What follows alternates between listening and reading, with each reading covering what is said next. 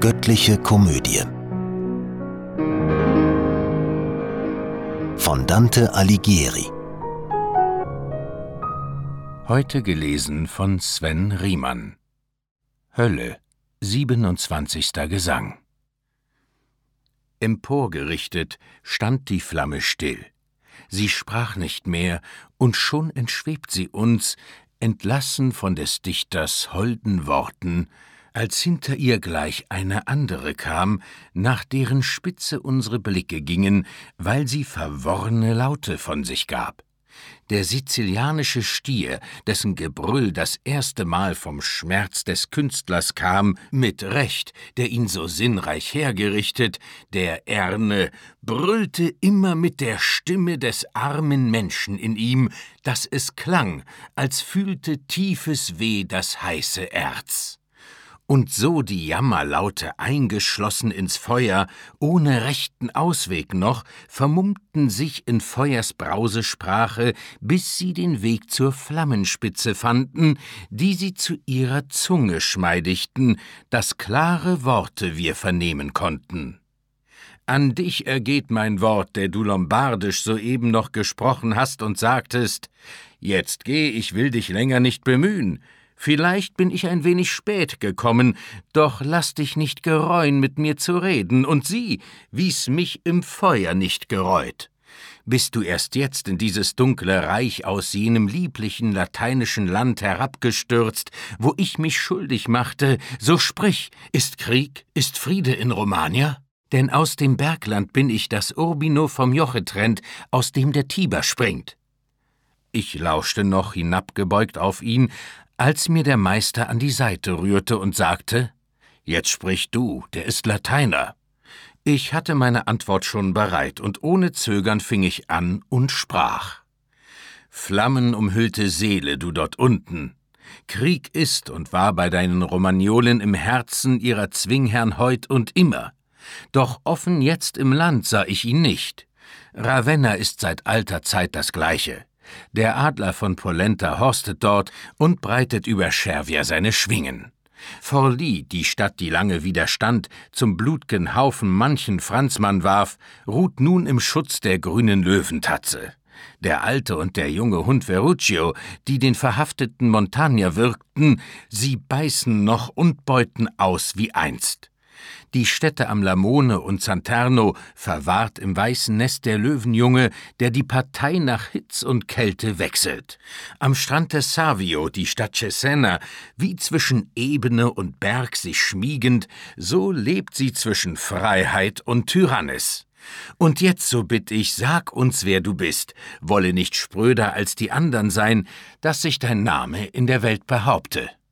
Da brauste erst nach ihrer Art die Flamme, dann regte sie allmählich ihre Spitze und formte atmend hin und her die Worte. Wenn ich vermutete, dass meine Antwort noch je einmal nach oben kommen könnte, so rührt ich meine Flammenzunge nicht mehr. Jedoch da niemand aus der Unterwelt, wenn man mir recht berichtet, wieder aufsteigt, geb ich dir ohne Furcht vor Schande Auskunft. Ich war Soldat und nachher Franziskaner. Den Strick gegürtet, dachte ich mich zu bessern, und sicher hätte es sich so mir verwirklicht, wenn nicht der große Pfaff, verflucht sein Name, mich in die Schuld zurückgestoßen hätte. Wieso, weshalb, das will ich dir erklären. Da ich als Mutterkind, geformt aus Fleisch und Bein noch lebte, waren meine Taten nicht eines Löwen, sondern eines Fuchses. Verdeckte Wege und Verschlagenheiten, die kannte ich alle, übte sie so kunstvoll, dass überall davon die Rede ging. Als ich das Greisenalter kommen sah, die Zeit, in der sich ziemt, für jedermann die Segel und die Taue heimzuholen, da ward mir leid, was ehedem mich freute, und reuig und geständig beugt ich mich. Wehe mir Armen, hätt es nur geholfen. Der Fürst der neuen Pharisäer führte nicht gegen Sarazenen oder Juden, nur gegen Christen Krieg im eigenen Haus. Beim Lateran, dort kämpfte er, und nicht gegen die Heiden, die bei Acre siegten, noch gegen Händler in des Sultans Landen. Das höchste Amt, die heiligen Wein, missachtet er an sich selbst, so wie an mir den Strick, den einst nur abgezerrte Mönche trugen. Wie Konstantin den heiligen Silvester aus der Sorakte Höhle rief zur Heilung vom Aussatz, also rief er mich zu Rate, dass ich sein fieberhafte Herrsucht heile.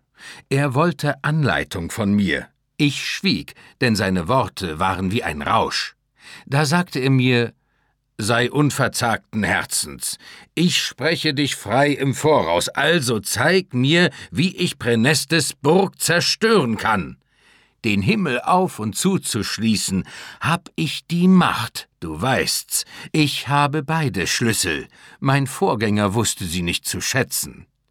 So trieben die gewichtgen Argumente mich dahin, dass ich nicht zu schweigen wagte und sprach, Dieweil du, Vater, von der Sünde, der ich nun doch verfallen muss, mich reinigst, so sei's. Versprechen reichlich, halten kärglich das schafft Triumphe dir auf hohem Stuhl. Dann, als ich starb, kam meinethalb Franziskus, mich abzuholen. Doch ein schwarzer Engel entgegnet ihm: Lass los und prell mich nicht!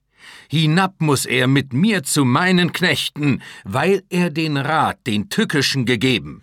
Seit jenem Spruch bin ich ihm auf der Spur. Wer nicht bereut, der ist nicht frei zu sprechen. Bereuen und tun zugleich geht auch nicht an, dieweil der Widerspruch es nicht erlaubt. Weh mir, es war ein schreckliches Erwachen, als er mich fasste mit dem Wort Vermutlich entging dir meine Schärfe in der Logik. Vor Minos schleppte er mich, und dieser schlug achtmal mit seinem Schweif die harten Schultern und tat noch wütend einen Biss und schrie Hinweg mit ihm zum Feuertanz des Truges! Drum bin ich hier verloren, wie du siehst, und wandle qualvoll in der Flammenhülle. Nachdem er so sich ausgesprochen hatte, fuhr in der Flamme klagend er hinweg, und flackernd krümmte sich ihr spitzes Horn. Wir gingen weiter auf der Klippe grad, ich und mein Führer, bis zum nächsten Bogen über den Graben, drin die Zwietrachtstifter, die schwere Bürde ihrer Schuld bezahlen.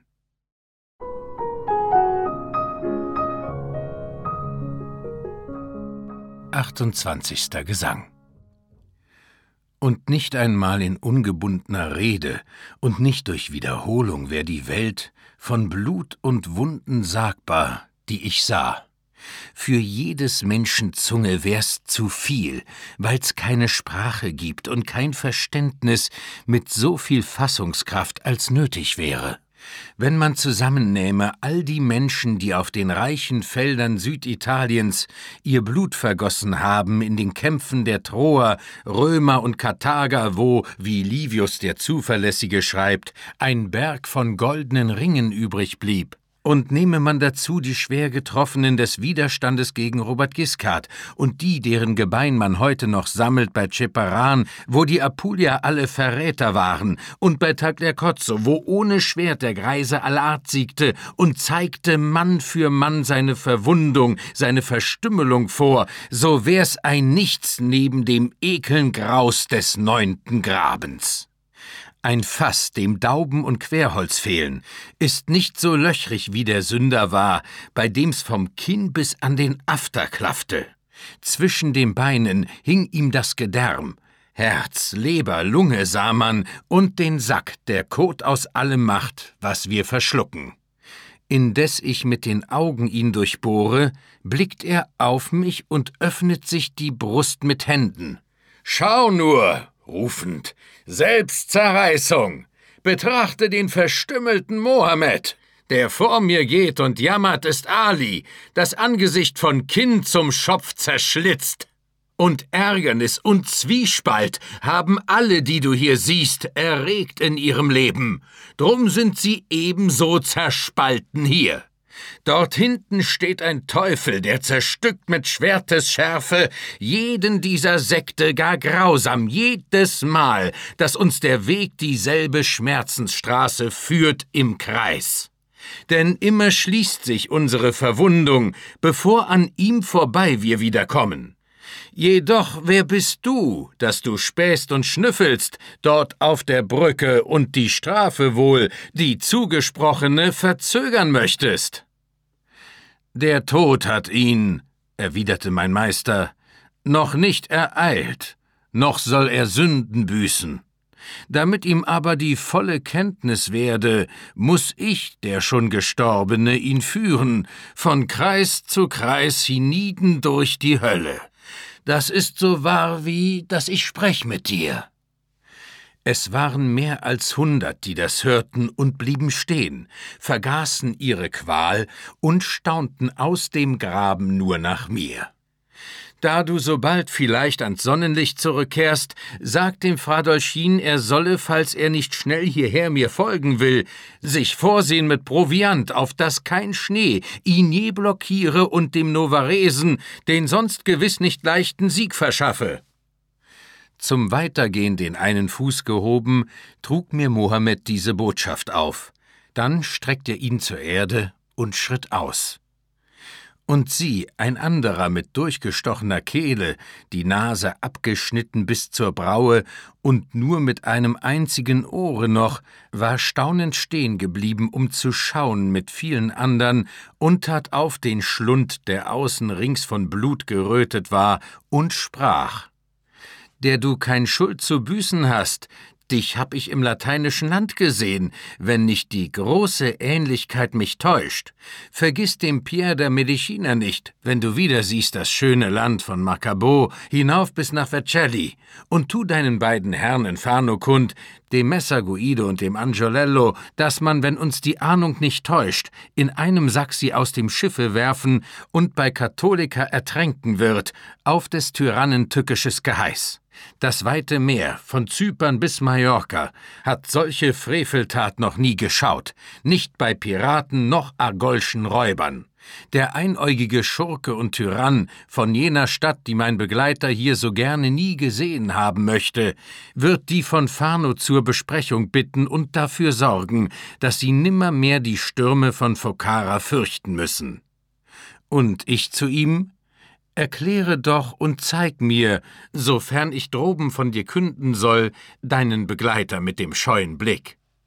Da griff er einem seiner Nebenmänner ans Kinn, den Mund ihm öffnend mit der Hand und rief Der ist hier und sagt kein Wort. Verbannt kam er zu Cäsar und zerstreute die Zweifel ihm, denn dem Gerüsteten, sprach er, hab Warten immer nur geschadet. Oh, wie verstört sah dieser Curio aus, mit abgeschnittener Zunge in der Gurgel, der einst so keck im Rat erteilen war.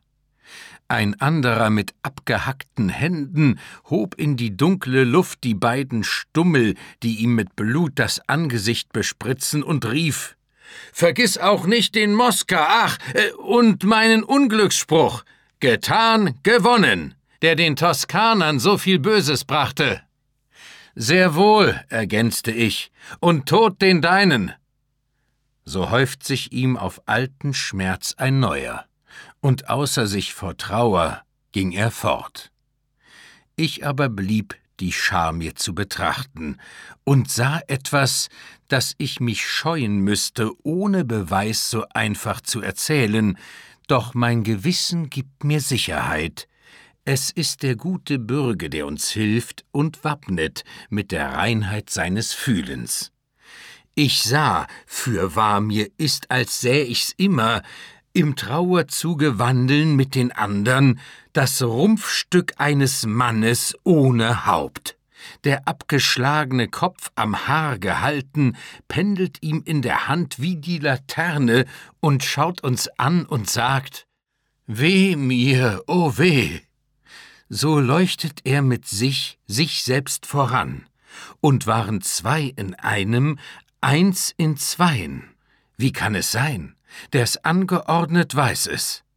Als er genau am Fuß der Brücke stand, reckt er den Arm mitsamt dem Kopf empor, um näher seine Worte uns zu bringen.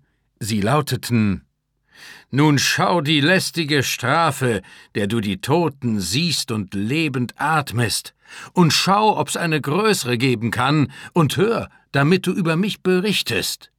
Bertrand von Born bin ich, derselbe, der den bösen Rat dem jungen König gab. Empörung schürt ich zwischen Sohn und Vater. Ahitophel hat zwischen Abschalom und David bösartiger nicht gestichelt. Weil ich so nah verbundene Menschen trennte, drum trag ich armer mein Gehirn getrennt von seinem Lebensquell in diesem Rumpf. So ist Vergeltungsrecht an mir vollstreckt.